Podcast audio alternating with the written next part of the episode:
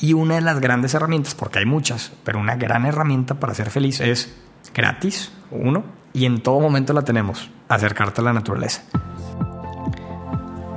Amigo y amiga que nos estás escuchando en el podcast de IdeasNet, te quiero pedir que tengas, que tengas el honor de escuchar esta plática hasta el final. Hoy en día estamos con Jaime Valdés. Te prometo que te va a dejar unos aprendizajes que te los vas a llevar y vas a cambiar tu espacio, tu persona, tu entorno y vas a querer que todo el mundo se sume a esto. Jaime, ya no te quito más tiempo, por favor, cuéntanos Cuéntanos qué onda con la biofilia, qué onda contigo, qué onda con los jardines verticales, el paisajismo inteligente, con Singapur, con el Banco de América. Por favor, Jaime, ya, ya, ya, por favor, bienvenido. Muchísimas gracias, Sam. Muchas gracias. Estoy muy emocionado de estar aquí con ustedes, contigo, grabando este podcast. Eh, ¿Con qué empezarías, Jaime? Mi, mi historia tiene que ver mucho con la naturaleza, con la vida, con aprendizajes que me he llevado eh, de cómo desenvolverte como ser humano en nuestro entorno. A ver, ok. Eh, empiezo, yo creo que lo mejor para empezar puede ser el tema de qué es la biofilia. ¿Qué es la biofilia? La biofilia. La biofilia es una palabra que viene de biofilia. Bio es vida. de vida y filia es del amor. De amor. Entonces es amor a la vida. Ok. Entonces la biofilia es como el título, lo podemos llamar, de, de este podcast. Ok. Este, el amor a la vida es algo que en todo momento lo hemos tenido presente, pero no todos lo hemos tenido tan presente como otros. Ok. ¿A qué me refiero con esto? Hay personas que viven el día al día bien acelerados y se olvidan de esos pequeños detalles que realmente la vida, la vida te regala. Ejemplo, el salir al parque, el mm. escuchar los pájaros, el conectar con la luz natural, caminar con mi perro, caminar con el perro, este, o ir a correr y sentir pues tu cuerpo, ¿no? O sea, eso, eso es biofilia, el amor la a lluvia, la ¿no? En vez de escaparte de la lluvia, de que integrarte a ella. Integrarte, exactamente. Eh, y todo esto es algo que hemos ido descubriendo conforme llevamos este proyecto, este emprendimiento que todo, todo comenzó por el amor al arte, el amor a la naturaleza, pero no sabíamos que existía un tema científico. ¿Cómo se llama ese emprendimiento? Este emprendimiento se llama Huichol. Huichol es la empresa que se creó hace siete años eh, con la intención de inspirar el amor a la naturaleza y concientizar a la gente de ese cuidado al medio ambiente. Eh, en la cual hacemos todo tipo de paisajismo, jardines verticales, etcétera, ¿no? Nada más para no obviar, ¿qué es un jardín vertical? Un jardín vertical es un sistema hecho a base de plásticos reciclados, que son como unas bolsitas que se cuelgan en la pared y allá se colocan las plantas que de alguna manera crecen y se cubre toda esa bolsa, de, de, tal manera que al final tú lo que ves en la pared son plantas. Entonces es un jardín horizontal, pero puesto en la pared. Cool. Sí. Así nace Huichol. Así nace Huichol. Ok, ok. Entonces, eh, en la historia de Huichol, todo comenzó con los jardines verticales. Comenzó eh, con el nombre eh, tal cual, los, los indígenas, nuestra cultura mexicana, los huicholes. Los huicholes son aquellas personas quienes aman la naturaleza porque ellos rezan, comen, viven, trabajan, se curan con plantas y con todo tipo de, de rituales, ¿no? Del fuego, de piedras, del agua, etcétera, la tierra. Entonces pensamos, oye, ¿por qué no retomar nuestras raíces? A todas estas, a todas estas personas que se les ha olvidado conectar con la vida y viven su día jetreadísimo o traen el rush de necesito llegar a todas mis juntas y necesito este, terminar esta tarea o desde la escuela, ¿no? Este, hasta el trabajo, lo profesional. Decir, oye, ¿por qué un huichol vive tan tranquilo y tan feliz? Viven en el bosque, viven en, en los campos, eh, no tienen ni siquiera una casa, un techo, y ellos viven al aire libre y son felices. Y aquí llueve y te preocupas, ¿no? El tráfico, eh, me voy a mojar, me voy la a La ropa que no le he metido, se está secando. Sí, se va, exacto. Y, allá llueve y para ellos es una bendición. En serio. Entonces, vimos ciertos patrones en donde descubrimos, oye, todo lo que aquí es una mala noticia, para ellos es una buena noticia. ¿verdad? Este, oye, eh, en el momento en donde crecen las plantas aquí, es plaga y lo cortan, etcétera, allá es, oye, qué bendición, ¿no? Este, entonces fuimos detectando todos aquellos patrones. Oye, los huicholes viven no sé cuántos años este, sin, sin, sin necesidad de tener bienes materiales y aquí un, un, empresario millonario se muere a los 50 años de un infarto este, por, por vivir su día tan, tan acelerado, ¿no? Eh, por la contaminación, etcétera.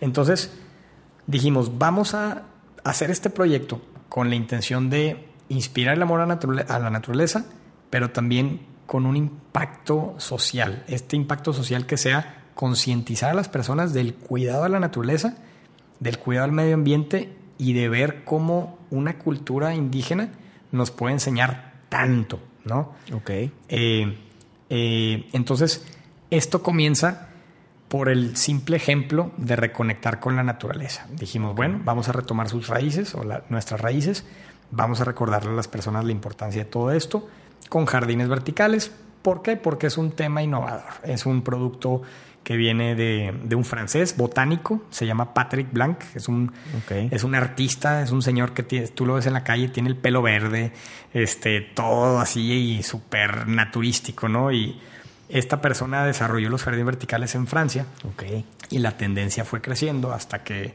llegó a México, ¿no? Eh, y comenzamos con esto de los jardines verticales. ¿Y eso lo vendías o lo vendes a corporativos, a eh, retail, oficinas? Todo, comenzó como un hobby. Realmente mi hermana Coquis fue quien comenzó este negocio de huichol. Eh, y era para las casas, para las tías, para los amigos, etcétera, conocidos. Y esto fue creciendo hasta un punto en donde hoy en día hemos ido a instalar jardines verticales a hoteles en Jamaica. Cuéntanos de esa, cuéntanos de esa. una vez, una vez, eh, ya trabajando en Huichol, ya llevábamos varios años de experiencia.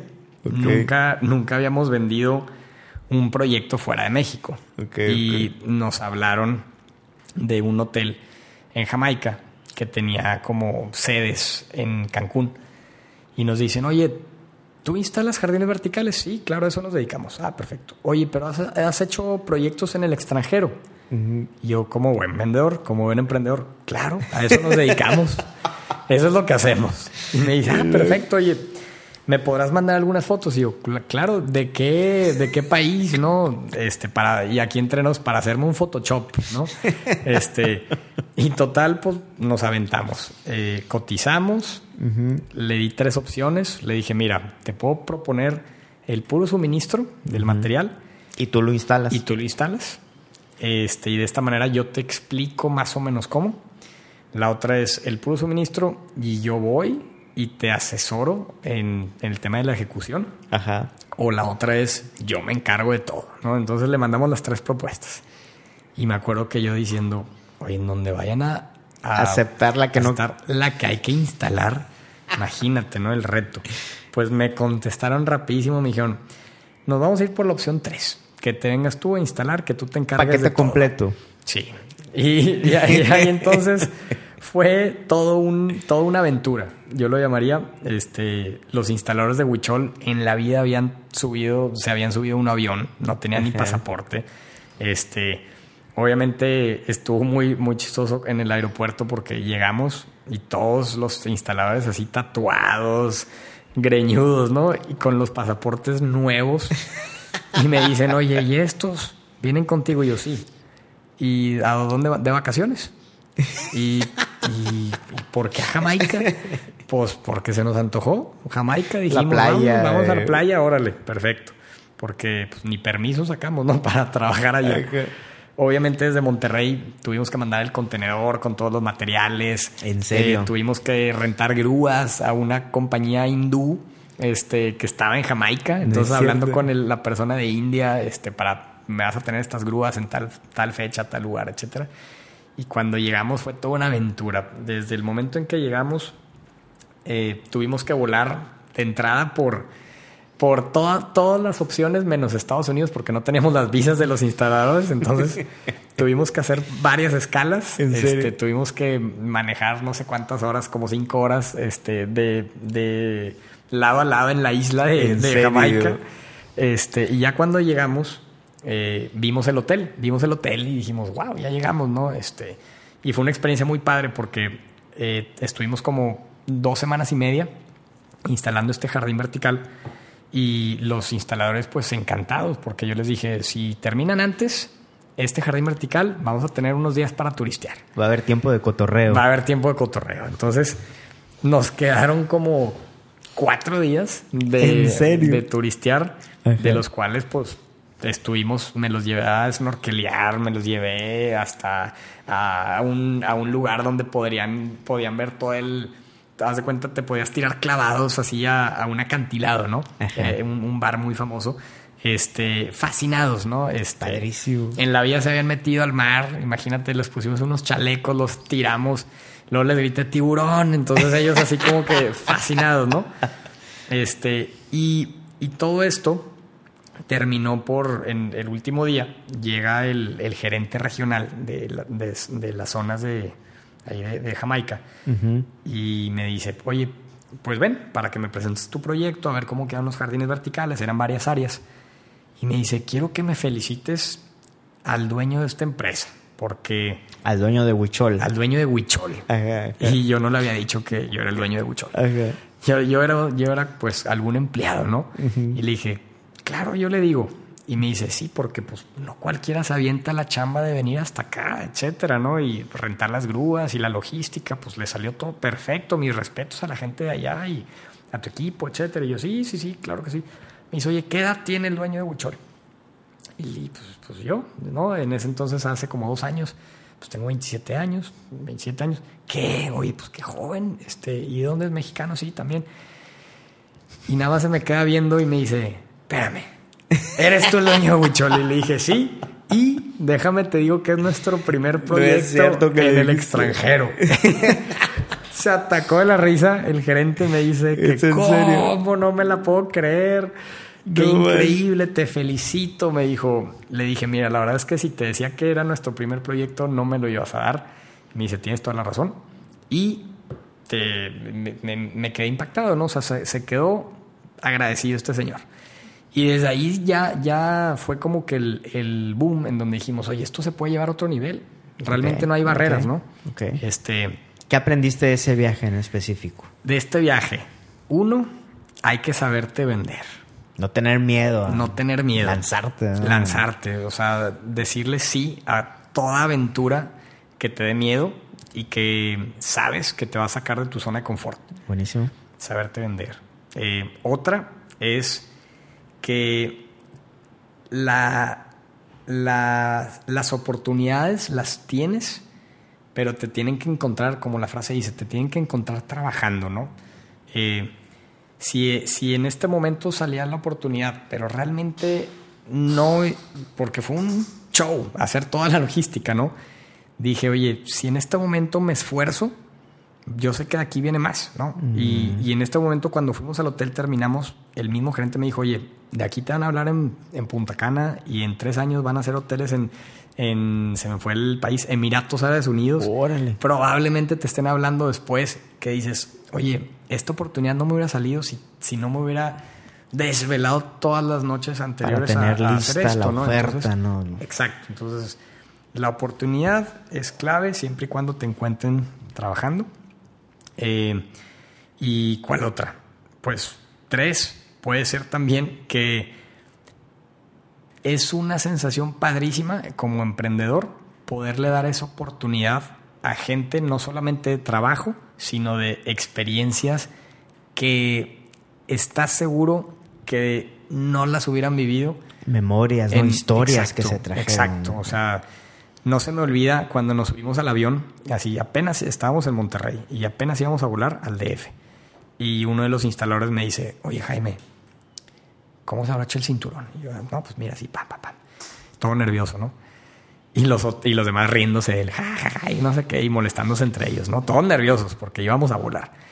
Y de repente me volteé a ver otra vez el instalador y me dice, oye Jaime, haz de cuenta que estamos en una película, ¿verdad? Y le ah. dije, sí, sí. La verdad es que ese tipo de cosas claro. te pone la piel chinita porque a uno Sí, pues estás se le hace normal ya en una persona. Claro, o sea, uno se le hace normal agarrar un avión, ir a otro lado y meterte al mar, etcétera.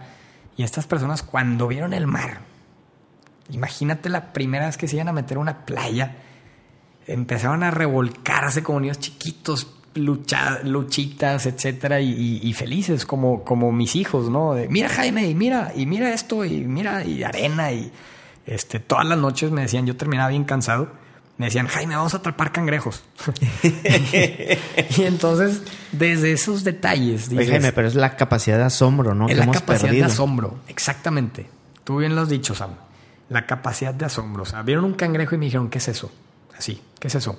¿Qué es eso? ¿Es un cangrejo? ¿Es un molusco? ¿Cómo?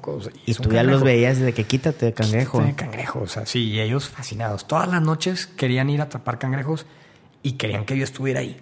Oye, Jaime, pero bueno, estamos en la, relevancia de los jardines verticales. ¿Te diste cuenta? Aquí hay cotorreo, aquí hay algo y hay que traerlo a México. Aquí hay tendencia, exactamente. Ya volviendo al tema de los muros verdes, dijimos, oye, esto es una oportunidad que se puede monetizar. Es una tendencia que realmente estamos en pañales aquí y tiene mucha oportunidad no solamente por lo estético, sino por el tema del bienestar, etcétera, ¿no? Ok. Este, y, bueno, eh, comenzó esta tendencia y mucho de lo que nosotros ofrecíamos era como el concepto de los huicholes, de conectar con nuestras raíces, la magia, la mística, etcétera. Pero algo que nos dimos cuenta con el tiempo fue el tema de la biofilia. Que el tema de la biofilia te habla es como la contraparte de los huicholes. ¿Cómo es eso? Los, los huicholes te hablan de la magia, de lo místico, de, de pues todos los rituales, etcétera. Y vimos que muchas personas creen en eso, pero muchas otras son muy escépticas. Muchas otras dicen, oye, a mí háblame de estadísticas científicas, o a mí háblame de números, o háblame de utilidades en mi empresa. ¿Cómo me cómo me va a beneficiar?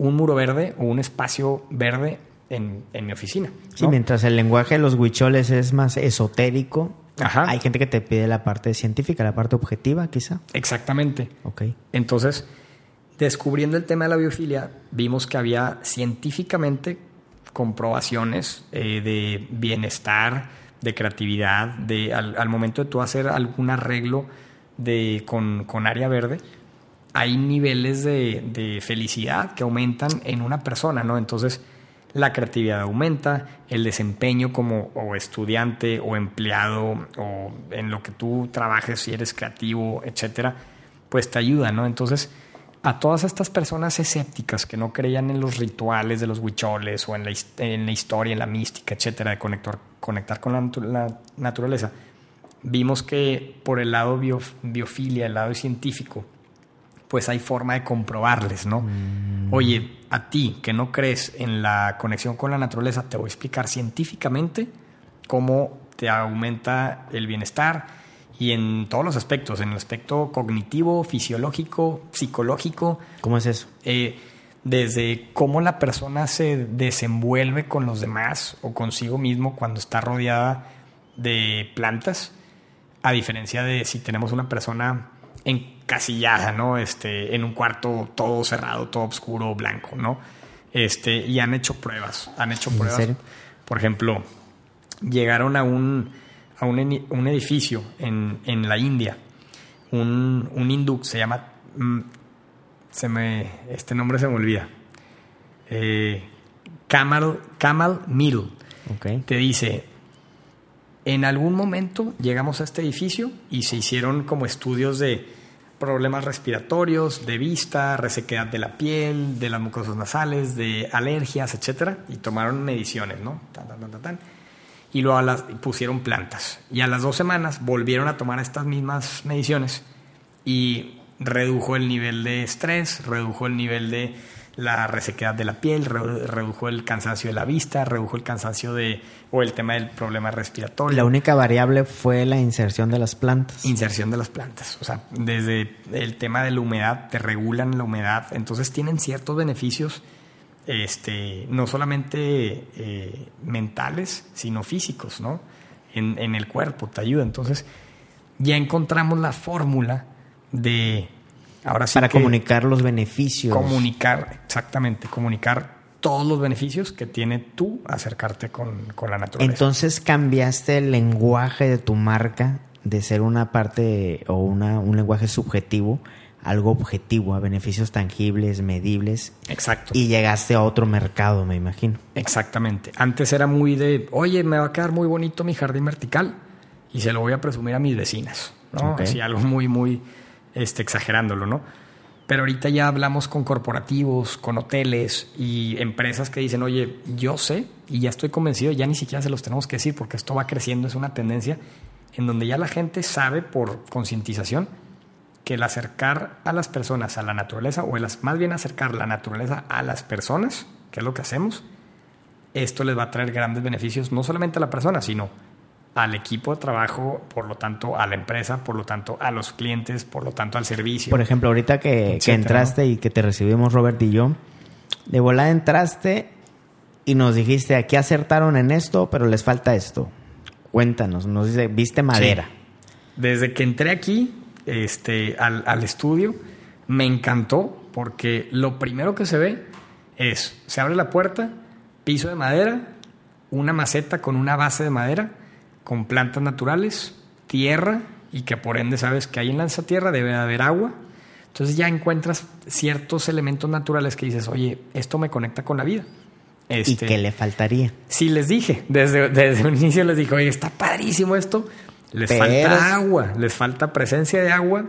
Por ejemplo, podrían poner alguna fuente, una fuentecita, no tiene que ser un, un mural, ¿verdad? Una cascada, puede ser una fuente miniatura en la entrada sobre una base o algo para no solamente tener la, la presencia de agua, sino la piedra. Normalmente las fuentes son hechas a base de piedra, ya palo- palomeas o... eh, sí, pues pala- Agua. pa- palomeas dos cosas, agua y piedra. Y también el tema del, del- el estímulo auditivo, ¿no? El, el sentido auditivo. Que se escucha el. Se escucha el, el agua, eso te relaja, eso te hace fluir, ¿verdad? El, el agua fluye, entonces uno mismo fluye.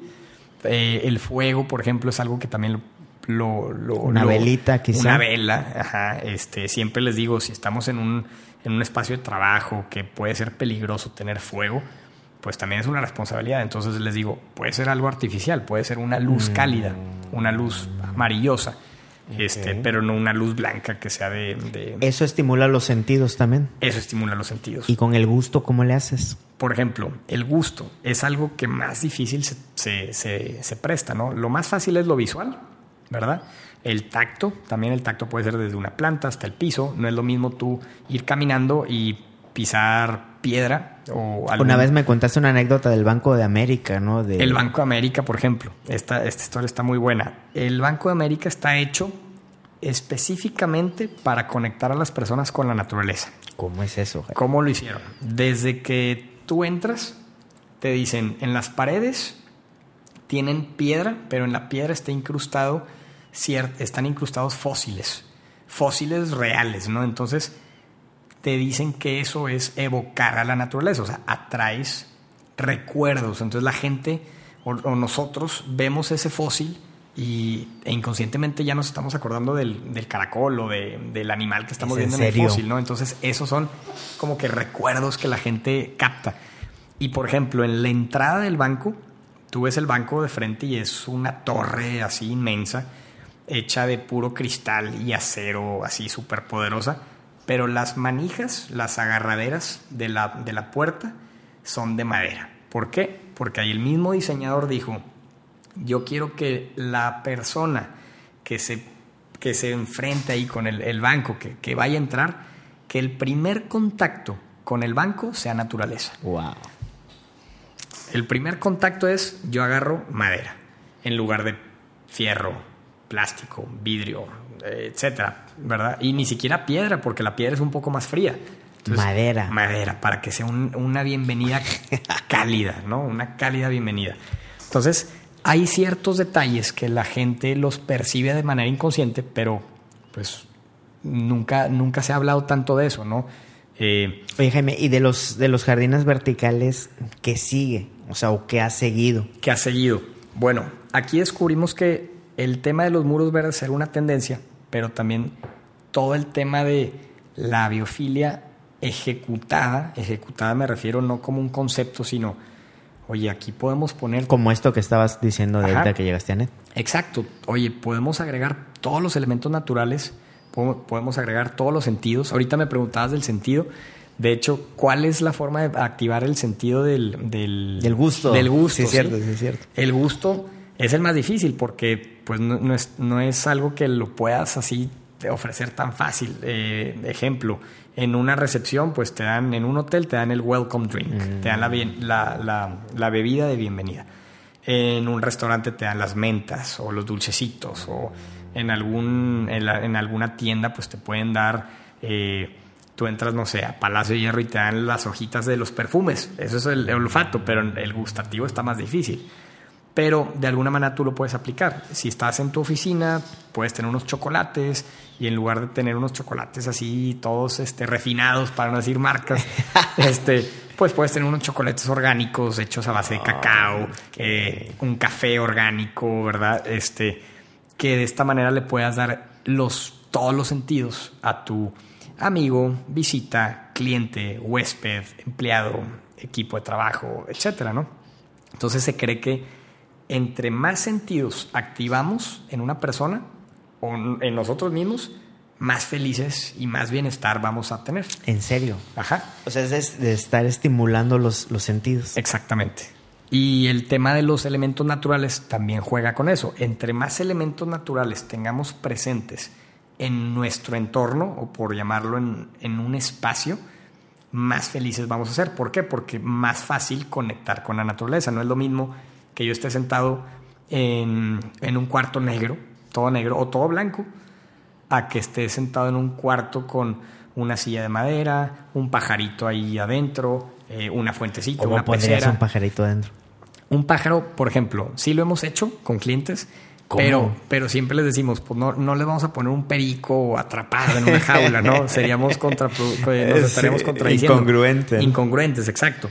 Aquí lo que hacemos es les ofrecemos poner un comedero de colibrís o un comedero de pájaros, un bebedero de pájaros. ¿Y si llegan? Para que lleguen los pájaros, claro. ¿Es en serio? Entonces digo, no, no lo podemos poner adentro de la casa, pero lo ponemos en, la, en el patio, en la entrada. ¿Y eso cómo se pone? O sea, ¿qué es o cómo es? Es, digo, puede ser desde una fuente y llegan los pájaros y se bañan ahí, o un plato con comida y ahí los pájaros van a estar, o ya algo más sofisticado que son los comederos de colibrís que les pones el, la mielecita y llegan los colibríes, este, ahí se paran a ¿Es en serio?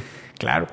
Ahora... O sea, o sea, cuando tú instalas eso y alguien que está pegado a la ventana está viendo el ir y venir de los pájaros.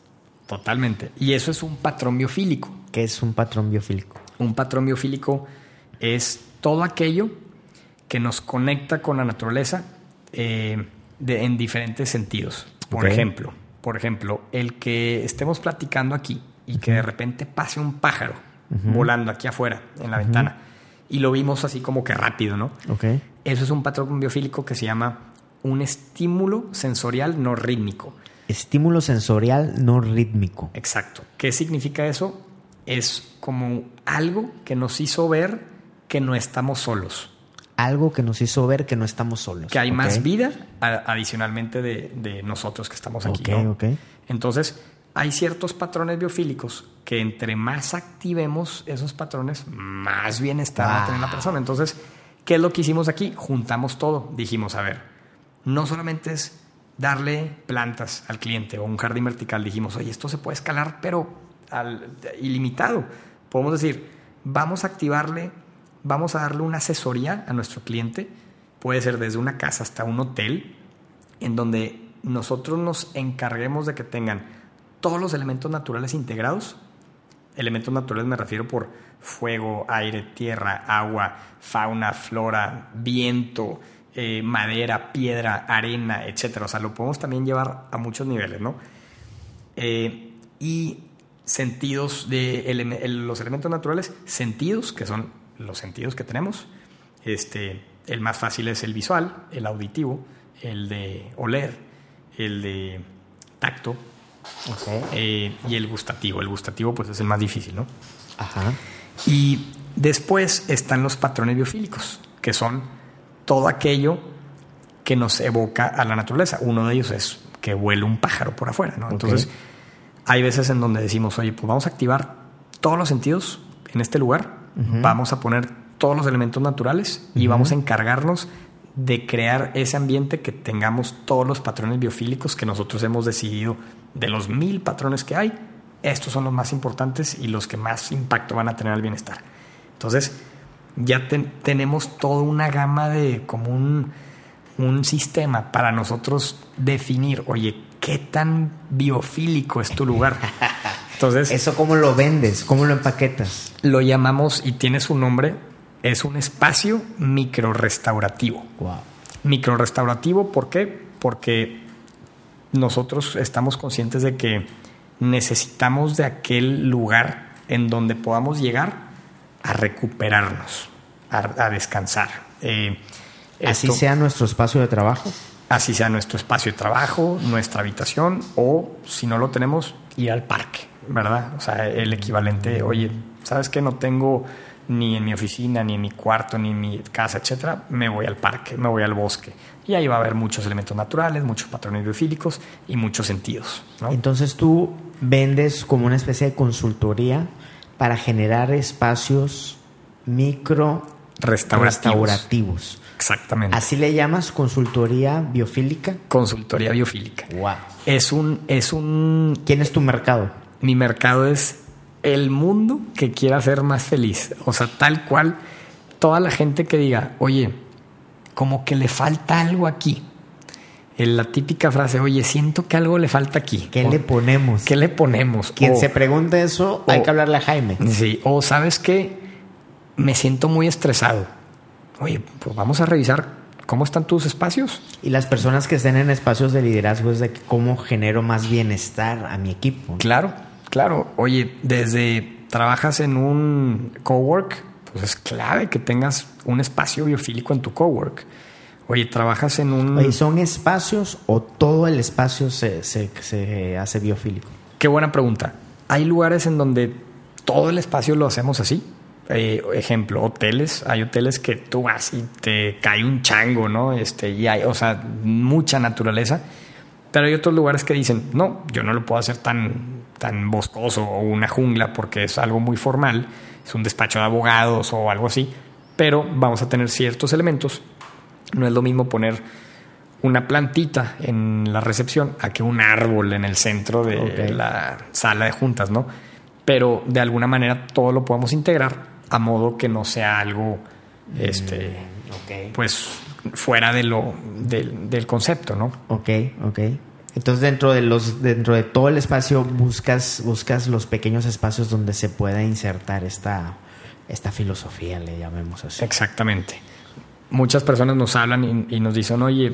Oye, Jaime, ¿es tendencia esto en el mundo? Es una tendencia. ¿Qué país o qué sociedad es una es un benchmark, es una inspiración? Qué bueno que lo dices, Sam. El país en donde nosotros nos inspiramos es en Singapur. Singapur.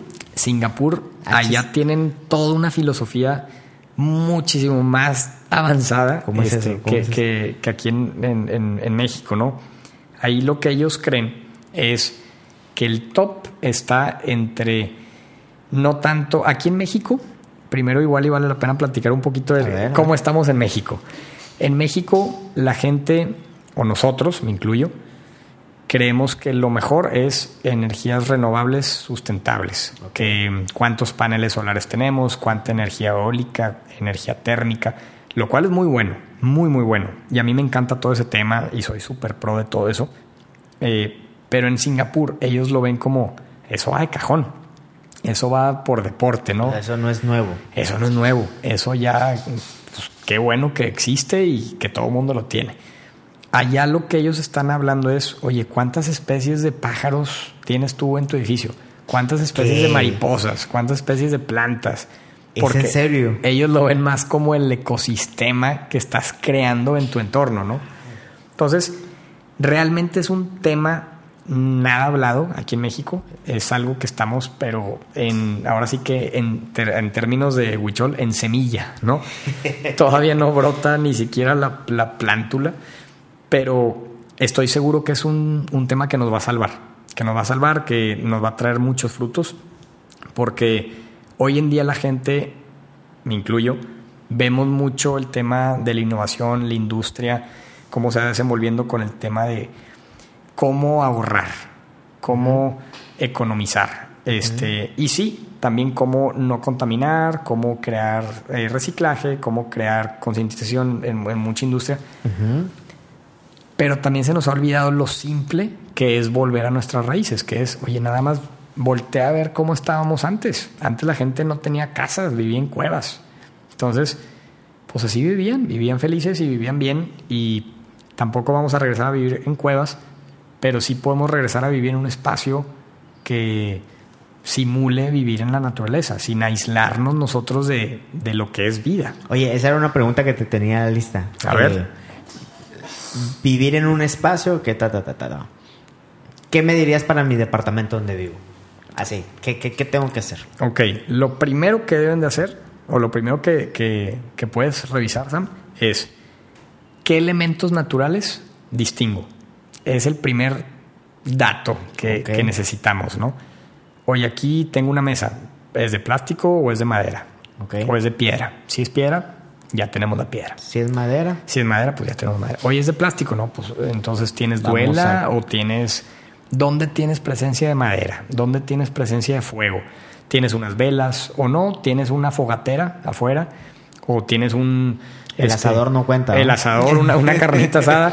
Aunque, aunque lo vean así como raro, el tener un asador, pues es presencia de fuego. Es presencia de fuego. He visto lugares, por ejemplo, he visto hoteles en donde dicen, oye, yo no quiero tener una fogata aquí en la entrada, pero ponen una pantalla con una fogata. Mm. O ponen una pantalla con una pecera. Mm. Entonces, siempre es mejor lo natural pero si... Pero si no puedes, mínimo, simúlalo. Un, exactamente. Ok, entonces me decías del departamento. Por ejemplo, yo tengo, tengo todos mis muebles de, madera y algunos de piel. Ok, por ejemplo, ahí Siempre he sabido que me gusta eso, pero hasta que te conocí empecé a entender por qué. El por qué. Por ejemplo, ahí tienes ya presencia de madera, tienes presencia de, piel, que es otro elemento natural. No tenemos que, no, no, no es necesario tener el, el borrego vivo, el, ¿verdad? Este, yo te preguntaría, ¿tienes plantas? ¿Tienes área verde? tres plantitas por ahí. Eso es muy bueno. Ahora, también depende mucho.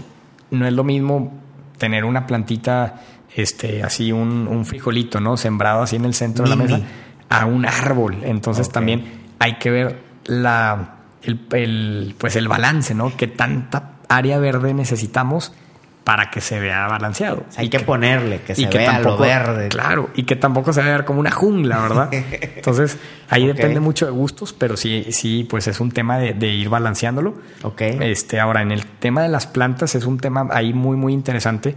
Hay ciertas plantas, más allá de cuál está bonita, cuál no, cuáles son las que más beneficios nos brindan.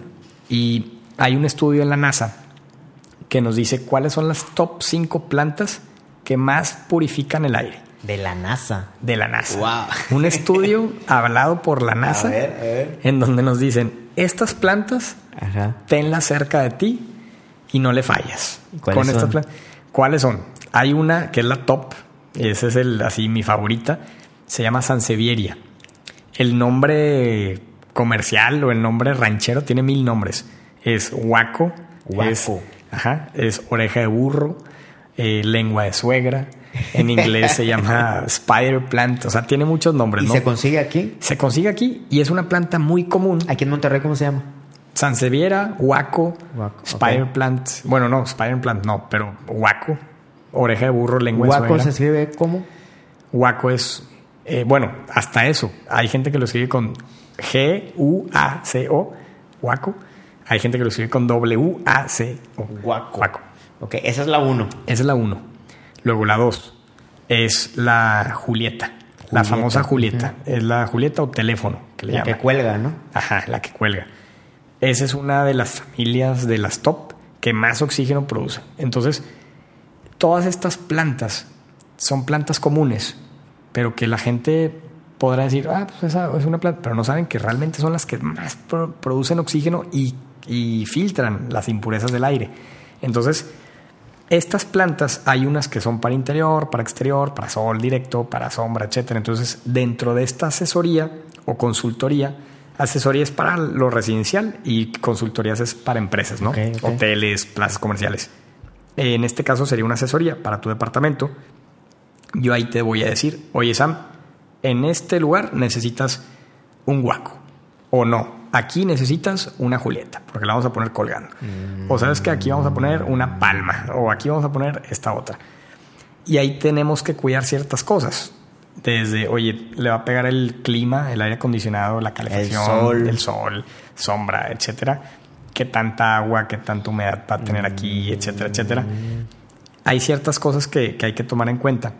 Y, y bueno, lo ideal es que se vea estético, pero que también tengas un lugar purificado por las mismas plantas. Entonces en la, en la convergencia, todos esos criterios es la, es la recomendación que tú das para ir colocando estos elementos, en este caso las plantas. Exactamente. Ok, me decías de mi depa, por ejemplo, estamos en la madera, ya tenemos piel, ya me estás diciendo las plantas, ya voy a ir a Plantas. buscar esas. Ajá. Y vamos en la 2. Vamos en ¿Te la sabes dos. las otras tres? Claro, claro. La tercera es la palma. Palma es una palma que hay muchas palmas, puede Ok. ser palmareca, palma camedor, palma, etcétera. Este, estas son muy resistentes, son palmas que crecen solas, o sea, no las tienes que estar cuidando, etcétera, y te producen mucho oxígeno. La otra es la sábila. La sábila También. es una planta más complicada de cuidar en el interior. Esa es más para el exterior. Para un jardincito, ¿no? Para un jardincito, un huertito, ahí tienes tu sábila, que es bastante buena. Este, pero bueno, esa yo no la recomiendo mucho para el interior, por ejemplo. Las otras tres sí, la palma, la julieta y, y el guaco, ¿no?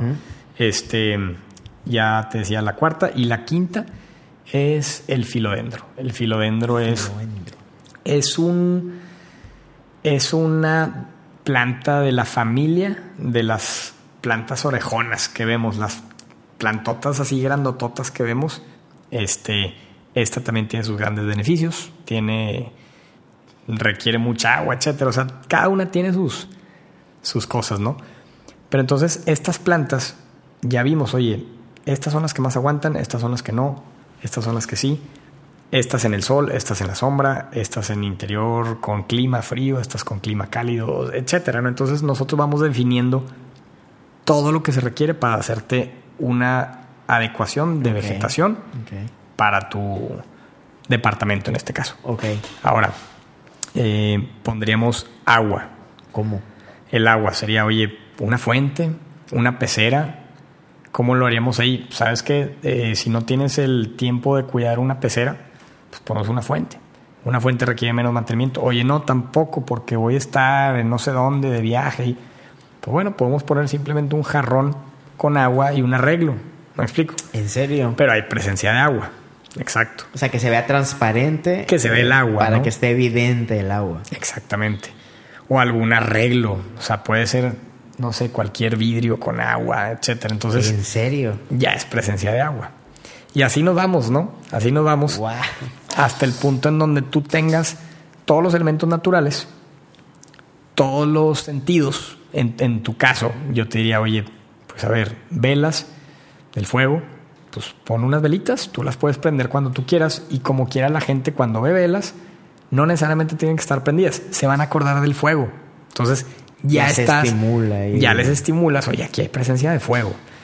Este, y luego ya pasamos a los sentidos. A los sentidos, pues lo visual es muy fácil. El Todo se ve. aroma. El aroma, yo te ahí podré decir, oye, pues pon unos, unos romeros, unas lavandas, alguna- algunas plantas aromáticas. O sea, son unas macetitas de romero y de lavanda. Exacto. Que cuando entre la gente, esas las puedes poner en la entrada, que desde que lleguen los invitados, ya huelen rico, ¿no? Entonces, oye, mira, huele bien rico aquí el departamento.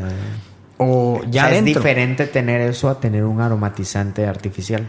Totalmente, claro. Ahora, hay aromatizantes con, con, con aceites esenciales naturales que Difusor o... difusores, etcétera, que hacen, que hacen la chamba, ¿no? Este, también puedes decir, oye, ¿sabes qué? Voy a poner a calentar café, voy a hacer un café y va a oler la casa riquísimo a café, ¿verdad? Entonces, tú decides que, pero claro, eso es, eso es mil veces mejor que un Glade, ¿no? Este, ya dije la marca. Este, es, es- es lo mismo, eh, no- es mucho mejor a que algo que huela rico artificial, porque de eso tiene bastantes químicos y, te- pues, es veneno prácticamente. Pero vuelvo a lo mismo, oye, si le quieres dar la experiencia, pues eso Pues es mejor pon tus romeritos, pon tu lavanda, pon tus... Claro. Oye, Jaime, eh, ¿con qué mundo sueñas? Eh, ¿Con qué mundo sueño? El ideal es, hay una foto que se llama París 2050.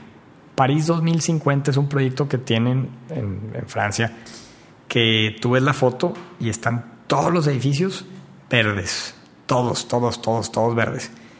Y te hablan de cómo el ecosistema retoma esa fuerza, ¿no? El, el, todas las áreas, todas las áreas, este, eh, el hábitat de los animales, de las plantas, hasta del humano, en donde todo sea mucho más, eh, pues, natural, ¿verdad? Eh, Singapur, lo vuelvo a poner como ejemplo, Okay. tienen un lugar que se llama Gardens by the Bay. Gardens by the Bay es un, es un proyecto que tienen, ya, ya está hecho actualmente, eh, en donde pusieron unas esculturas así grandísimas como unos árboles que ponen plantas como jardines verticales, pero también mezclan fuentes, cascadas, pájaros, mariposas. Entonces es un parque de, de sentidos, es un parque de todos los elementos naturales y es un parque donde integran patrones biofílicos, que es, es la tercera cosa que, que yo les asesoro en este caso. En tu departamento yo te diría, oye, bueno, ya vimos todos los elementos naturales, ya vimos todos los sentidos, faltan todos los patrones biofílicos, que es lo más importante, que es lo que realmente te va a conectar, ahora sí que como la cereza del pastel. ¿no? Por ejemplo, ¿qué, qué me sugerirías en mi, en mi en tu depa? departamento yo de entrada te diría, oye, ¿por qué no ponemos un estímulo sensorial no rítmico? El tema de los pájaros. Poner un comedor, un, un comeder, comedero Oye, lo de voy a pájaros. hacer, ¿eh? Claro, claro. O, oye, ¿por qué no ponemos eh, otro, otro patrón biofílico? Sería el de luz difusa y dinámica. ¿Cómo es eso? Asegurarte que hay muchos que ya los tenemos, pero no los, no los contemplamos. El tener ventanas, el hecho de que tú tengas ventanas con luz natural, eso ya tienes otro patrón biofílico, que es luz dinámica y difusa. Ahí, por ejemplo, hablamos de que tú estás trabajando en un escritorio en la mañana y te entra el sol. Y luego en la tarde ya no, entonces se siente un poquito más fresco. Eso te hace sentir que estás con un, un ritmo circadiano, ¿no? Que, que- que ok, estás vivo. ok, ok. Entonces hay muchos patrones. Otro, por, por decir el ejemplo, el- es el de las formas biomorfas. ¿Qué es eso? Una forma bio- biomorfa es aquel, aquel Oye, ¿dónde guardas tantos conceptos? Bio- biomorfo. Ah, Sí, sí, aquí, aquí el, el acordeón, ¿no?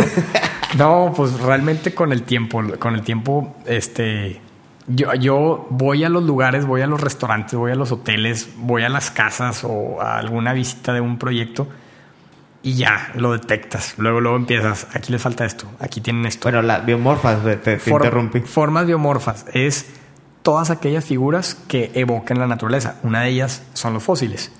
Pero, por ejemplo, otra que es muy común son los fractales. Los fractales son Son unas piezas que se repiten, que ¿no? se en lo micro y en lo macro. Exactamente. Entonces, las plantas, o sí, por poner este ejemplo, las plantas, hay muchas plantas que cuando crecen, científicamente tienen las mismas dimensiones o el mismo ángulo como se va desarrollando, por ejemplo, una flor o...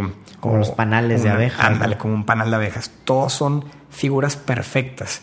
Entonces, el tú poner una figura perfecta en tu departamento, no necesariamente tiene que ser un panal de abejas, tú vas a evocar a la naturaleza. El ejemplo puede ser los típicos tapetes de mandalas, Mm, que están, están todos así como espejeados en, Sí, rep- en sí, sí. repetición. Es una forma perfecta, es una forma sí, patrones geométricos. exactamente, perfectos. que a eso le llamamos fractales. Wow. Entonces, si tú tienes un fractal, los fractales los vemos mucho en, en tapetes, en celosías, en tapices. Este, esto nos evoca la naturaleza. Y así hay muchos patrones biofílicos. que hemos logrado con todo esto? Bueno, en telas, ¿no? En telas, claro, en texturas. Cojines. Cojines, ajá.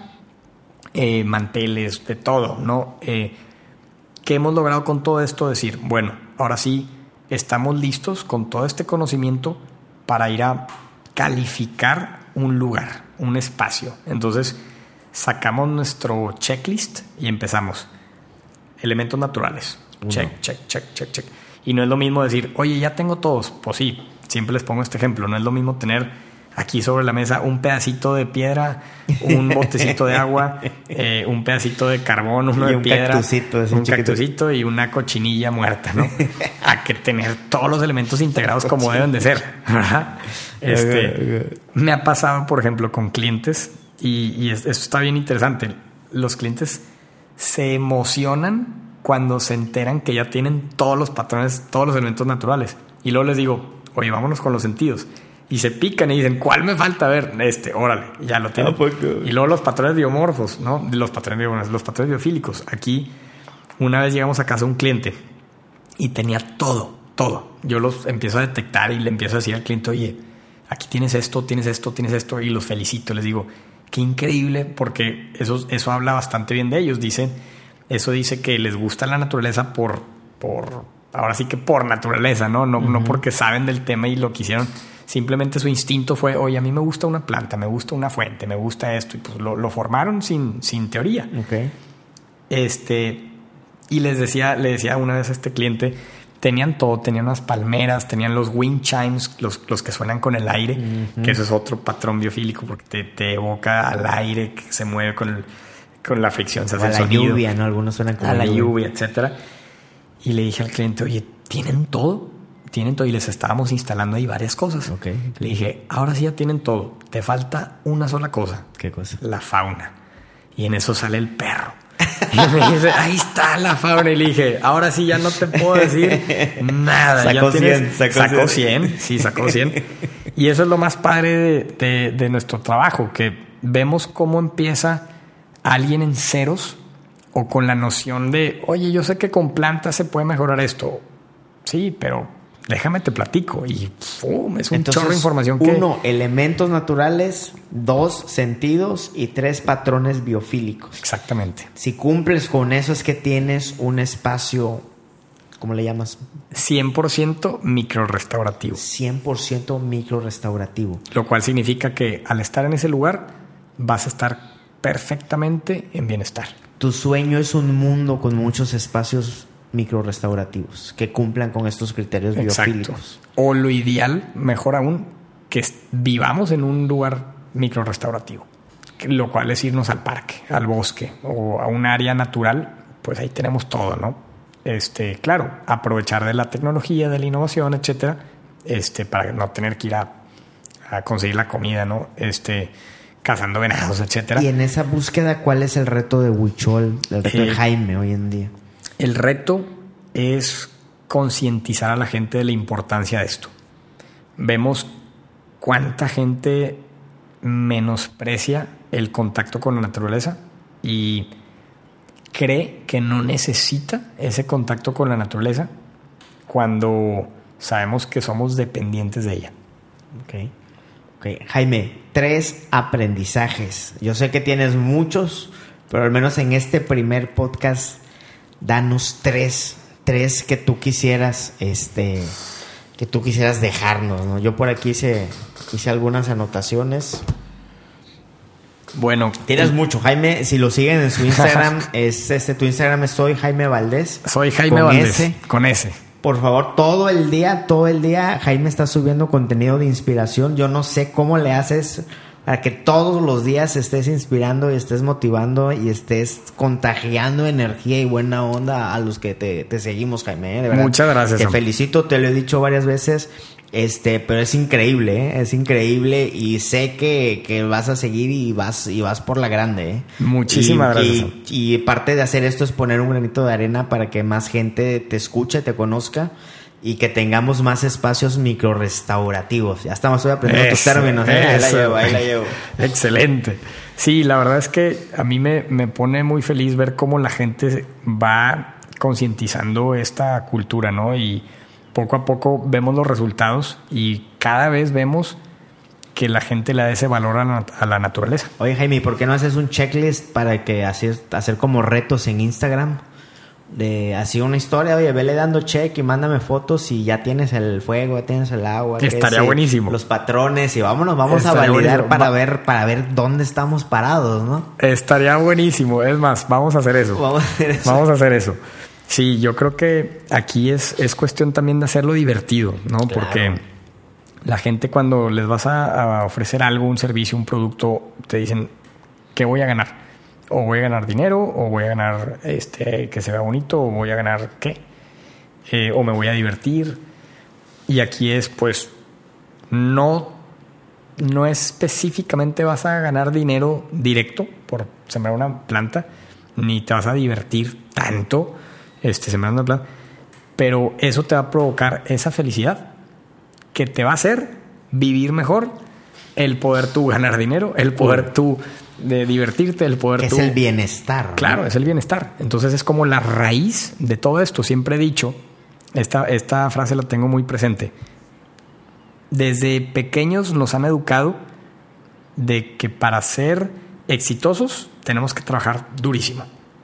Y el trabajo duro, el trabajo duro. Cuando yo creo que para ser ex- exitosos hay que ser felices primero. Totalmente. ¿verdad? Y mucha gente cree, voy a ser feliz el día que sea exitoso. Y voy a disfrutar de mi vida el día que sea exitoso. Y no es cierto. Estoy totalmente en desacuerdo con eso. Sí estoy muy de acuerdo con el tema del trabajo duro. Sí, sí. Pero ¿verdad? sí nos han enseñado eso que dices, ¿no? Claro, El claro. beneficio va a venir después que todo. Claro. esto. Pero sí, el, el ingrediente principal es la felicidad. Y la felicidad te va a provocar tener éxito. Y te va a provo- provocar disfrutar de la vida, etc. Y una de las grandes herramientas, porque hay muchas, pero una gran herramienta para ser feliz es gratis, uno, y en todo momento la tenemos. Acercarte a la naturaleza, Buenísimo. ¿verdad?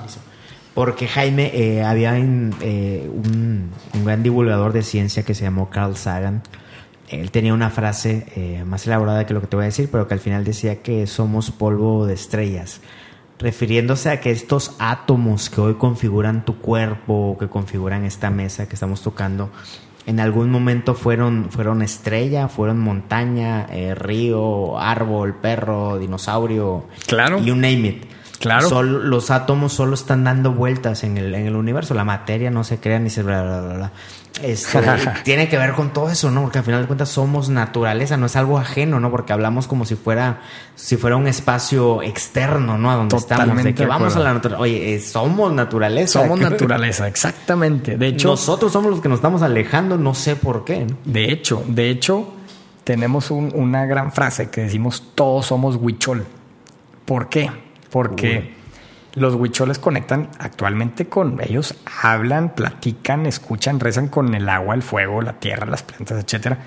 Y el decir todos somos huichol es como recordarle a la persona fresa civilizada, oye, que no se te olvide que tú también fuiste un indígena y en algún momento Claro. tuviste ese contacto fuerte con la naturaleza. No lo pierdas, retómalo, ¿verdad? Totalmente. Eh, eh, Tres estábamos en los tres aprendizajes. Digo, con Jaime eh, podemos a platicar 15 horas. sí, no, ya, ya, ya se alargó el. Pero el- el vas a iniciar tu podcast, ¿eh? Vas a Claro. iniciar tu podcast. Este ya es un compromiso este, para que más gente sepa de esto, Jaime. Bueno, el, el primero, la importancia de conectar con la naturaleza. Yo creo que ya platicamos bastante de eso. De entrada es, la tenemos ahí y la hemos perdido. Es volvamos a conectar con la naturaleza porque tiene todo que enseñarnos y todo que brindarnos. ¿En qué es mejor Jaime conectado con la naturaleza del Jaime que no estaba antes tan conectado? ¿En qué es mejor? El bienestar. El ¿Te bienestar. sientes mejor? la felicidad. Creo yo que eh, es algo que he aprendido en este emprendimiento. Cuando yo arranqué, este, me asocié con, con Coquis, mi hermana, para, para estar en Huichol. Yo pensaba siempre en el éxito. Y yo quería ser exitoso. Y quería ser exitoso porque eso es lo que yo tenía en mente. Voy a ser exitoso y luego voy a ser feliz. Y durante el proceso me di cuenta que es al revés. Oye, para yo ser exitoso tengo que ser feliz. ¿Y cómo lo hago para ser feliz? Me di cuenta que acercándome a la naturaleza me daba felicidad y me provocaba un bienestar. Y el bienestar es como el resultado de este emprendimiento. Y ese, ese fue el momento en donde, en, donde di- en donde dije, oye, esto se lo puedo transmitir a todos. El, el bienestar que yo, que yo viví, se lo quiero compartir a todos los demás. Y es gratis. Hay un, eh, digo, no soy psicólogo ni mucho menos, pero hay un, o un- una corriente de psicología de, de un cuate que se llama Howard Gardner que él creyó o postula que eh, hemos evaluado mal la inteligencia, lo que normalmente conocemos como el coeficiente intelectual. Sí. Y él dice, oye, este sí está chido ese cotorreo, pero ¿cómo mides a Lionel Messi? Si tú le pones ese examen de coeficiente intelectual, pues va a salir bajo, pero pues, estás viendo que es un genio, ¿no? Claro. Entonces él, eh, él este, creó esta onda que se llama de, eh, las inteligencias múltiples en donde son varias. Este, la inteligencia, por ejemplo, de Lionel Messi puede ser una que se llama kinestésica, que es la capacidad de tu cuerpo de interactuar con el mundo. Los grandes eh, deportistas o bailadores la tienen. La inteligencia intrapersonal, la interpersonal, la lingüística, etcétera. Y ya luego actualizaron de, de las que tenía y agregaron otra que se llama la inteligencia naturalista que Wow. es la capacidad de tu cuerpo, eh, de ti, de tu mente de, y la sensibilidad que tienes ante la naturaleza. Eh, no sé mucho al respecto, pero ahorita escuchándote, eh, obviamente tienes eso elaborado y es una invitación a, también a, a desarrollarlo, ¿no? Te, te Claro. prometo que también voy a investigar más al respecto, Claro. pero por ahí va, va la Está cosa. ¿no? padrísimo. Sí, y, y es algo que, que nos, nos da ese bienestar de manera científica, ¿no? Lo que hablábamos, está padrísimo descubrir eso, que, que no es así como que sé creyente de la naturaleza y te va a ir muy bien y vas a estar muy feliz. No, está científicamente comprobado. Entonces, estamos seguros de que es un bienestar. Perfecto. El, te, te interrumpí, el aprendizaje número dos, Jaime. El aprendizaje número dos que me ha llevado a este emprendimiento. La, el reto de ser un emprendedor y más cuando se trata de un emprendimiento socioambiental. Ok. Porque el ser emprendedor socioambiental significa remar contra la corriente. Ok. No es necesariamente algo que, que esté de moda, sino que es una tendencia con la cual tienes que romper muchos paradigmas o muchas creencias que, que de inicio se han pensado, se han, se- se han escrito, ¿no? De que, oye, pues no, no, no se requiere ese tipo de, de- de cosas. O la gente, la gente, yo me acuerdo empezando con este proyecto, me fui a San Pedro de Pinta, un mercadito que se pone en, Calzada San Pedro. Yo ponía mi stand de jardines verticales y la gente me preguntaba, ¿qué es eso? Y les explicabas que era un jardín vertical y te decían, ¿y para qué sirve? Y les explicabas para qué sirve y te decían, ah, bueno, gracias. Y se iban. Y decías, oye, esto no es mercado. Esto no se va a Nadie me va a pelar, nadie, Nadie me va a comprar. comprar. Entonces, eso es un gran reto para un emprendedor socioambiental o ambiental o, o social. Que la gente, me incluyo, buscamos luego, luego el, el yo qué voy a ganar con eso, ¿no? El Y- what's in it for me. Exactamente. Y en la historia o en el proceso de Huichol hemos ido descubriendo nosotros mismos que, cuál es, qué es lo que estoy ganando yo con un producto de estos o con un servicio de estos.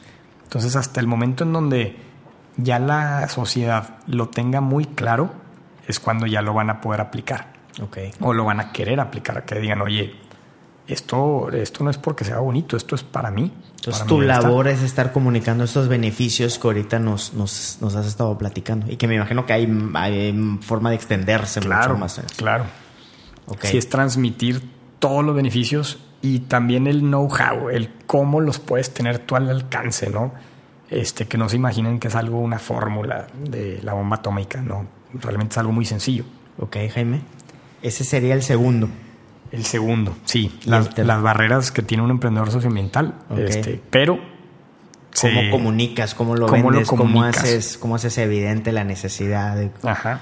Pero estoy, estoy consciente de que, que eso es- vale la pena. Vale la pena remar contra corriente porque es un impacto ex- exponencial. Oye, Jaime, Ah. hace rato, hace rato que habla- hablabas de la capacidad de asombro, me acordé de un fragmento, te voy a leer un fragmento de, de un, de un poema de mi escritor favorito que es Borges. Este, son tres líneas, cuatro líneas. Antes que el tiempo se acuñara en días, el mar, el mar, el siempre mar ya estaba y era. ¿Quién es el mar? ¿Quién es aquel violento y antiguo ser que nos roe los pilares? Perdón por estarlo leyendo así, pero eh, de la tierra es uno y muchos mares y abismo y resplandor y azar y viento. Quien lo, quien lo mira lo ve por vez primera. Siempre con el asombro que las cosas elementales dejan las hermosas tardes, la luna, el fuego de una hoguera. ¿Quién es el mar? ¿Quién soy? Lo sabré el día ulterior que sucede a la agonía. Se refería a Borges que quien ve el mar siempre lo ve por vez primera. Ese asombro, ¿no? Ese niño que va y ve al mar y se, pregunta de lo infinito, se pregunta de quién eres. Te, lleva a las preguntas de que quién soy, qué hago aquí, ¿no? Cuando estás ante esa, hasta esa inmensidad, ante, ante conceptos que el hombre pasarán mil años y no habrá una explicación para el mar, para el fuego, para el cielo, para el árbol, para el perro, para... son cosas elementales que nos recuerdan la dimensión de nuestra naturaleza. Porque si hablamos de la naturaleza, hablamos de uno mismo, ¿no? Ahorita que estabas hablando, dice, me suena algo, me suena algún poema, ¿no? Es algo de eso, te lo voy a mandar. Este, Jaime, perdón. Esa era una, una pie de nota. Eh, no, no, quería dejarla pasar la, la, Y está buenísimo, Sam, porque es eso. Mucho es la capacidad de asombro de las pequeñas cosas, de los detalles que la vida te regala, ¿no?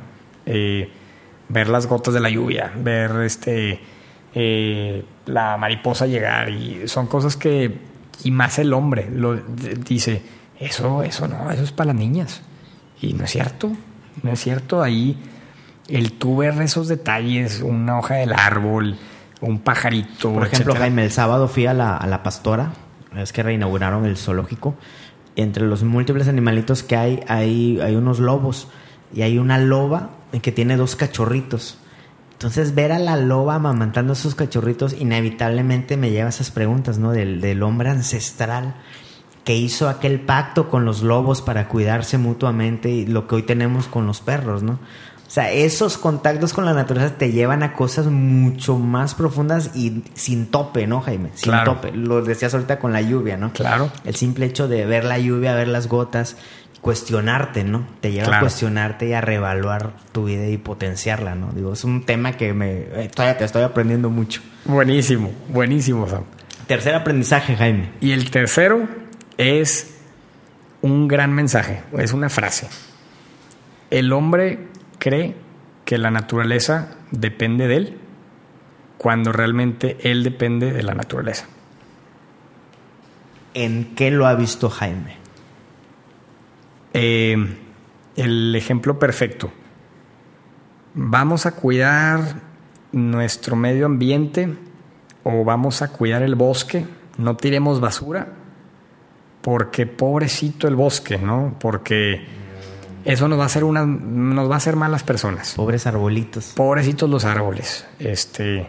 Los perritos. Oye, ves el, ves el típico árbol y, que la gente grafitea en los árboles y te dicen, no, no, no, este, le duele al árbol, ¿verdad? Que este, Pedro y María. Ándale, exacto.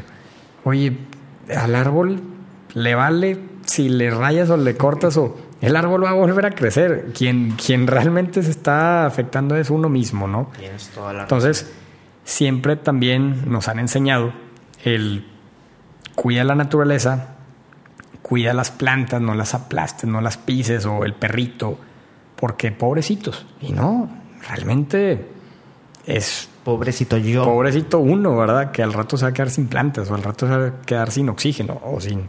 Bueno, sin, sin aire limpio. Entonces, todo eso es algo que yo lo he ido aprendiendo. Yo antes realmente no estaba tan consciente del cuidar a la naturaleza como realmente hoy la cuido. O el apreciar la naturaleza. Yo antes, yo voy mucho a Chipinque. Yo antes me iba a Chipinque y pues iba a lo que iba, a correr y claro, a respirar aire fresco, esto y otro, pero eh, a la bici, la adrenalina me encanta y todo eso, pero ahorita que voy, voy viendo todos los árboles, voy viendo la vista, voy viendo las, los pájaros, voy viendo si sale una ardilla, vas viendo ya los detalles. Y bueno, realmente eso desde pequeño. Mentiría si, si, si te digo que ahorita ya cambié. Desde chiquito siempre me ha gustado todo eso, de los animales y las plantas y el bosque, etc.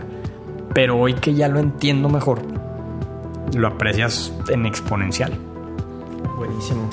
Jaime, eh, muchas gracias. Eh, mi compromiso es a llevar este mensaje a más personas que te, que te sigan, que te escuchen, eh, transformar los espacios que dependen de mí. Ya me dejaste mucha tarea, te voy a estar pidiendo ahí recomendaciones. y por favor que te sigan. Soy Jaime Valdés y la cuenta de Huichol es Soy Huichol. Exactamente. Con H y con L al final. Exactamente. ¿Qué más, Jaime? ¿Qué sigue de aquí?